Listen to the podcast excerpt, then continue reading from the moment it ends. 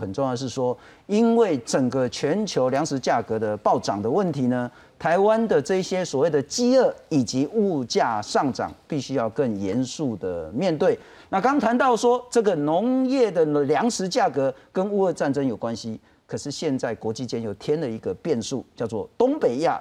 这两天呢，北韩跟南韩呢相互射的飞弹。不但如此，美国也来掺一脚。东北亚的局势现在是硬碰硬，越来越紧张。我们来看看，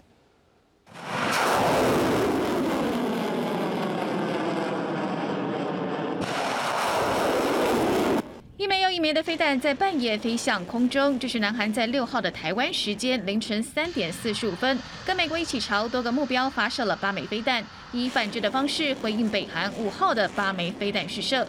对于北韩今年第十八次发射飞弹，南韩总统尹锡悦六号前往首尔铜雀区的国家公墓国立首尔显忠院出席第六十七届显忠日纪念仪式，追悼战亡将士时致辞，谴责北韩行为根本是在威胁东北亚和平稳定。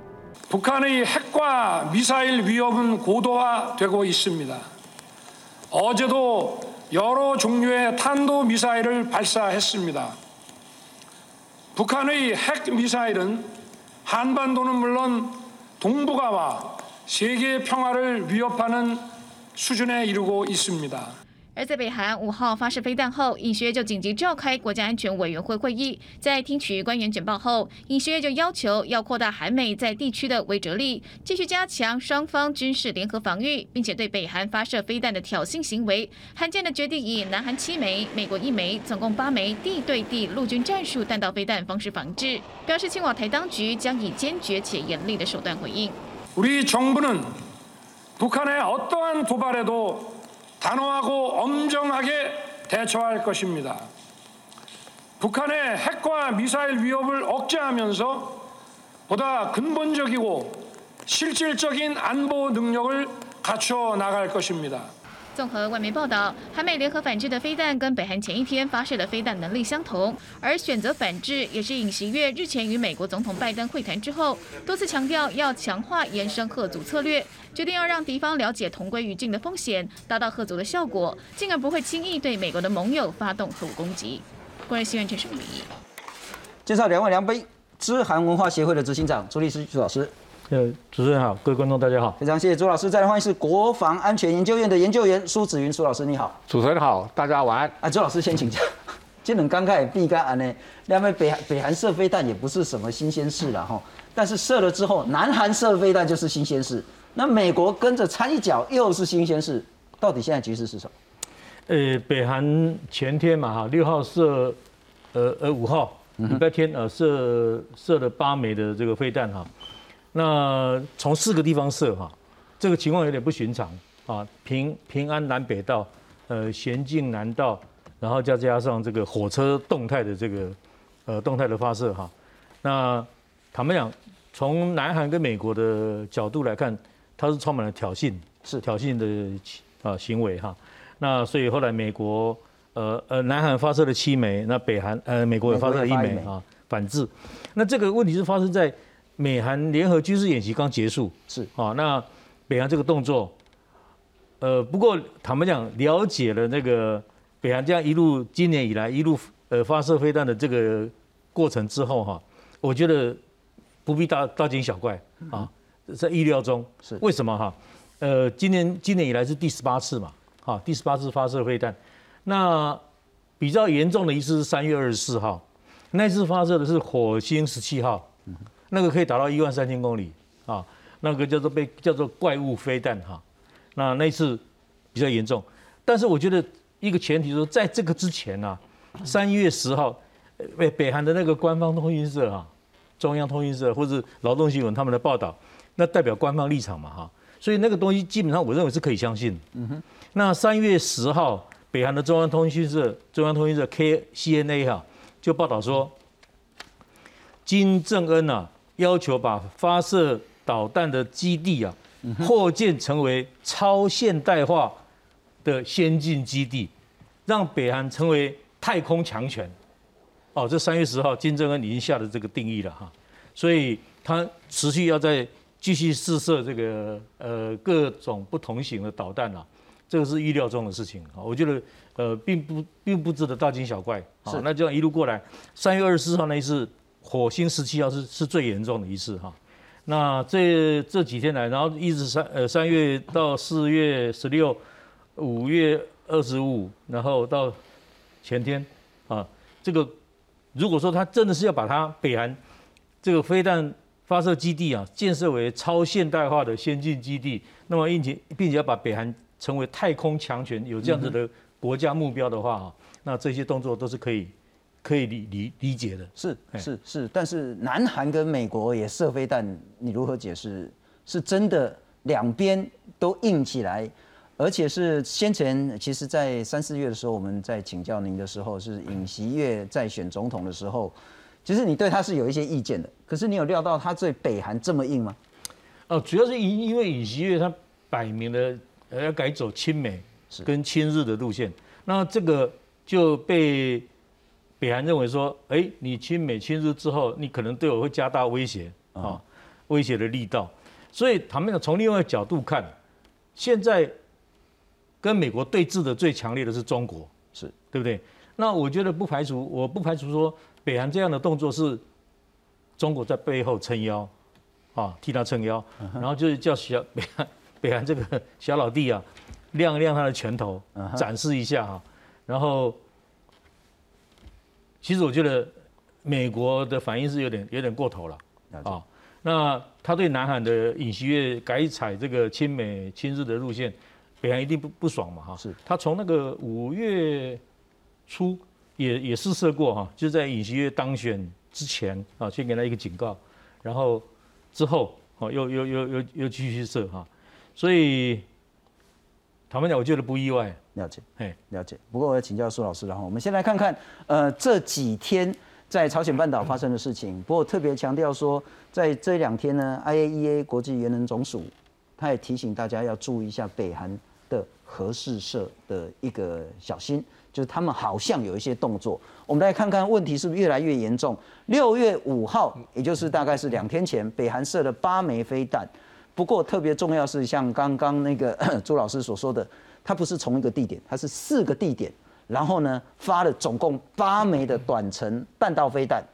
那这是尹锡悦当选之后第三次，那是回应才刚刚结束的美国跟韩国的联合军演。秀肌肉要秀什么呢？我可以在好多个地方同时发射了。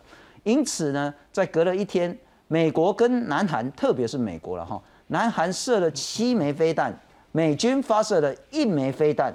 那这个部分要请教你如何解读？两韩对峙的局势呢越来越高。那先前我们也看到川普跟金正恩会面，也看到文在寅跟金正恩会面啊，两个人在北门店这样走来走去的，可是板门店了，抱歉了哈。可是问题是，是否是和谈的气氛已经完全消失？朝鲜半岛越来越紧张。那我们可以这样看，主席，这次美国发射这这个跟韩国发射的八枚飞弹，七枚是韩韩军的，一枚是美国的。哦，那从它这个战术的特性跟性能规格来看，美国跟呃韩国是有掌握这个就是说战争的艺术。它发射这个 ATACM 和之后陆军的这个战术的一个飞弹，哦，所以它是射程三百公里，意思就是说。我在不再吃你这一套，就是说用恫吓的这一套了。好，我们先讲，就是说从战略的结构来看，其实中国古代的文人，哦，那个就是苏洵就写过一个六国论，虽然是以前写的，但是用来解释现在的情况也是一样。是，哦，他就是说为什么六国会亡，就是因为必在入秦，你一直讨好秦国，今天割五城，明天割十城，得一息安眠。哦。然后隔天起床，秦兵又来了。哦，所以这就是可以解释为什么今年二零二二年之后，这个尹锡悦他可以用小的差距当选。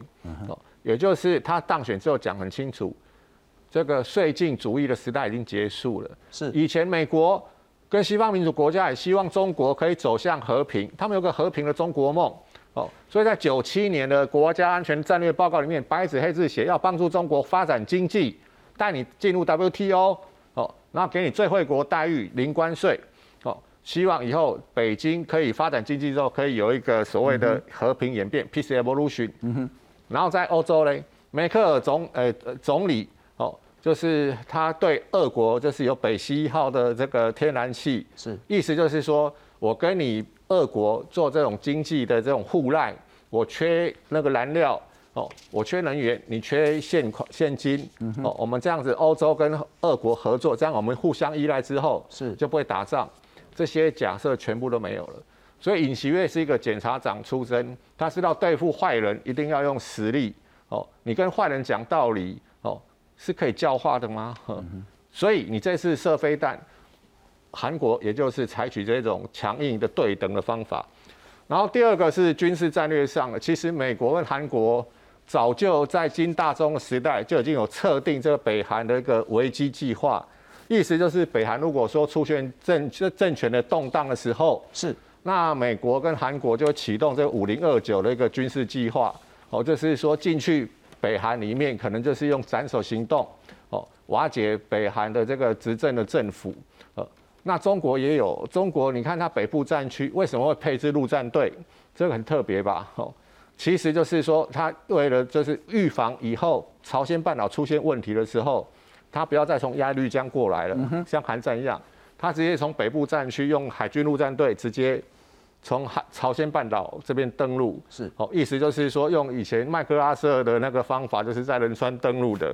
所以现在我们看这个局势在黄海这里，北韩、南韩、美国、中国，前几天又有一架那个加拿大的那个巡逻机哦，执行联合国的这个任务的时候，监控任务的时候，被中国的飞机以近距离靠近哦。所以我想现在的情况就是说很清楚的呃，对付这些就是。比较不讲道理的，呃，这些呃，就是威权国家，是哦，你只有用实力才可以维持和平。周老师，我要请教啊，你是否也认同刚刚苏老师所说的，从隐形业以及美军也射飞弹这件事看得出来是绥靖主义已经告了终结了？也就是说，以前呢，金正恩或是之前的北韩领导人都是我就射个飞弹，我甚至试试个那个核弹，然后呢，大家会怕。所以就得来跟我谈，然后呢，就得说跟我讲说，我想要什么，你至少要给我点什么的这一种用战来逼谈的方式没有了。我们来看看尹锡悦从选前到选后他怎么讲或怎么做。二月大选的时候呢，他说如果北韩要打我们，我先打他，先发制人，那摧毁他的核武。当选之后，他讲说北韩还没有无核化之前。要继续对北韩制裁，就讲得很硬。就职演说说呢，呃，为了和平解决北韩的核问题，他要对话，可是不会追求暂时避战的脆弱和平。在五月二十一号美韩共同宣言的时候呢，他说要对北韩威吓扩大联合军演，必要的时候呢，美方会在南韩部署战略核武器。那在上个月接受 CNN 访问的时候，他说呢。讨好北韩、安抚北北韩的时代已经过了啦。两岸对话，金正恩要主动，不要老是在当那个 trouble maker。那不希望北韩崩垮，可是希望朝鲜半岛共同繁荣。好，第一个是不是真的绥靖主义已经没了？被帕德打给来。第二个，如果是南韩跟美国硬起来的话，北韩要采取什么战略？呃，其实坦白讲哈，韩国的两党政治哈。就是所谓的自由进步派跟保守派啊，那一向以来都是保守派的政权啊，对对北韩的态度比较强硬啊。那包括我们远的不讲了，就呃讲那个金大中开始哈，卢武铉、李明博、朴槿惠啊，再到文在寅啊。那这中间从金大中开始，金大中算是呃对北韩最友善的一个总统，他的阳光政策哈。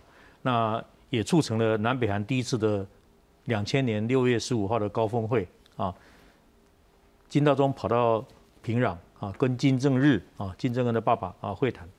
那他那样的阳光政策确实发挥了相当的效果。那卢武铉接下来啊，接下来这个呃金大中的政策哈，那两韩关系维持相当程度的稳定啊。然后到李明博就一一改这个前两朝的这个做法哈，那。保守政权就是对北北韩强硬嘛哈，就是开放无核三千啊，你开放的话，而且废止无核化的话，我就让你国民所得达到三千，这这对北韩来讲是个羞辱啊。开放北韩看的东欧国家开放之后就是垮台嘛，啊，那如何呢？你要我自废武功，我没有军事力量，我怎么我怎么活？是，那你让我达到三千美金给谁啊？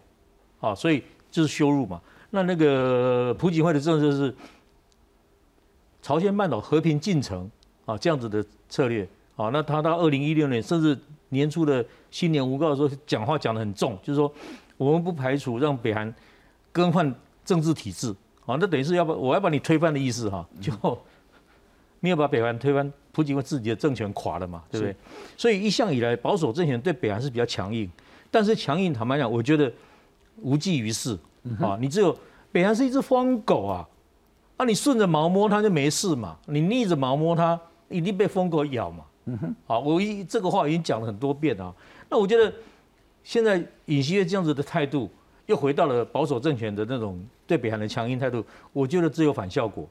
不过有一点，我我也觉得我们不能否认说，文在寅政府他两千二零一八年到二零二零年跟北韩有两年的这个这个很好的关系哈。那两边相安无事，而且，呃，北韩先递出和平的橄榄枝啊，参加二月份的平昌冬奥，然后之后就有川呃这个文金会四月二十七号在板门店啊，之后就有六月十二号呃川金会在新加坡啊，那九月文在寅正跑更跑到平壤去发表了个平壤宣言，隔年的二月二十七、二十八在越南的河内啊第二次川金会，但是第二次川金会就破局了。好，到二零一九。年的二月破局了之后，北韩原来是期待说能够有第三次的川金会哈，那能够解除对他的经济制裁，因为他他人民实在活不下去了。好，到隔年二零二零年的六月五月份，金正金正恩失踪了一段时间，差不多二十天不见嘛。到六月十六号，呃，就是过两天哈，过几天是呃九天以后，就是文呃金正恩的妹妹金宇正啊，嗯把那个在开城的南北韩联络事务所把它。炸毁哈是两周年啊，再过九天就是两周年，所以这个炸毁之后，就让南北韩关系回到冷战时代的原点，原点哈。那后来文在寅的这个呃南北韩关系就走不下去了。我怀疑哈，很可能是在在美国的压力之下，文在寅不能不得不不不可能再对北韩暗中的粮食啦或者其他的援助是。啊，那让北韩。呃，觉得他他无已经找不到地方可以可以来援救他了啊，所以就下那么大的决心呢，就把那个联络办公室毁掉了啊，就回到零，回到零，回到原点。是。那文到文在文在寅一直到下台为止，两韩关系没有进展，那所以现在换了一个这个尹锡悦啊，更更更激进的，所以我觉得。他们讲不乐观了。不过我们来看看先前几年，包括南韩跟北韩之间的和谈，以及北韩跟美国之间的和谈，恐怕这很多的基础现在呢都已经不在。面对北方频频试射飞弹，南韩前总统文在寅卸任前呼吁南北韩恢复对话。평화는우리에게생존의조건이고 번영의조건입니다南北간의대화재개와함께 백화와 평화의 제도화를 위한 노력이 지속되길 간절히 바랍니다. 文在寅在任内不但和北韩领导人金正恩达成世纪会面，并化解北韩和美国的紧张关系。二零一九年，前美国总统川普和金正恩第三度会面， 川普还成为第一位踏上北韩领土的载人总统。 그런데 보여주는 만남이라고 난 긍정적으로 생각했고 또 앞으로 우리가 하는 행동에 긍정적인 영향을 미칠 수 있다고 생각했습니다. 不过，这些和乐的场景恐怕随着南韩新总统尹锡悦上任后出现变化。南韩学者分析，未来五年很难恢复南北交流，而两韩对美日中俄的关系也会出现新的对峙局面。한미동맹은상당히좋아지겠지만북한의핵능력은고도화되고한반도의긴장은더욱더고조될것이다 미국과 중국, 미국과 러시아는 굉장한 갈등, 경쟁 관계가 있고 북중 관계와 북러 관계는 상당히 좋습니다. 한미 일대 북중러라는 신냉전 이 더욱더 고차가 되지 않을까. 好，苏老师就是要请教你了哈。第一个，这是不是算已经摊牌？是不是南韩跟美国摊牌？如果是的话， 那北韩方面呢，是会被逼到说无路可走，还是他可能会被逼急跳墙？所谓的跳墙，恐怕我们要来谈这件事情。朝鲜半岛无核化的议题呢，一直是全世界很关心的。那一八年的时候呢，金正恩跟文在寅就有板门店的宣言，说针对朝鲜半岛无核化已经有共识的。那这是北韩第一次宣示说要和无核化，那要跟美国来就这个无核化来去谈判。可是，一直谈谈谈谈到后来呢，在今年六月七号，也就是那个在两天前呢，美国表示，如果北韩进行核测试的话呢，美国、南韩、日本都会强烈明确的回应。刚刚我谈到说，IAEA 呢，其实提醒大家，很可能北韩正在宁边，可能要进行第七次的核测试。那阿里郎的记者也谈到说呢，北韩现在在核武试验场呢，可能要重启核武的核测试准备，会走到这一步吗？很有可能，但是 现在世界的选择是要跟这个就是掉进一个斯德哥尔摩症候群，他动不动就拿个核武器来威胁你，买不买单？对，然后你就是给他一些小的那个 favor 等等，那下次他又来了，就跟我们刚才讲的。苏洵写的那六国论一样嘛，就是一直无限循环嘛。所以我们现在在谈的是战争还是和平哦？不要说赢了一个小战役输掉和平哦，也不要赢了战争输掉和平。所以我们谈的是和平，没错。但是手段你对付这一种就是无赖，或者是说所谓的不讲道义的这种国家，你就要用摆出你的决心跟意志哦，千万不要像那个斯德哥尔摩症候群一样一直被勒索哦。所以在这种情况下。IAEA 它的评估当然是对的，因为核核原料要变浓缩成这个核弹头，哦，变成武器级的核原料。那但是算一算，其实这些国家的时候没有那么害怕北韩，原因是说他们大概知道，哦，这北韩的核弹头大概是个位数了。那第二个要浓缩到更小，就是装在 ICBM 弹头窝黑上面可以发射出去，那才叫做核武器。不然就是一个核装置，你可以在宁边或哪边做一个核测试引爆小当量的，OK？那你有能力把它变成一个小的，可以装在这一个飞弹里面吗？那是另外一件事情了。但是我想刚才主持人讲很重要，这是我们观察这几年最早的核呃北北朝鲜的这个核问题是最早是有六国六边会谈嘛？是哦，就是去协调让呃北韩不要去发展核武哦，但是后来还是没用。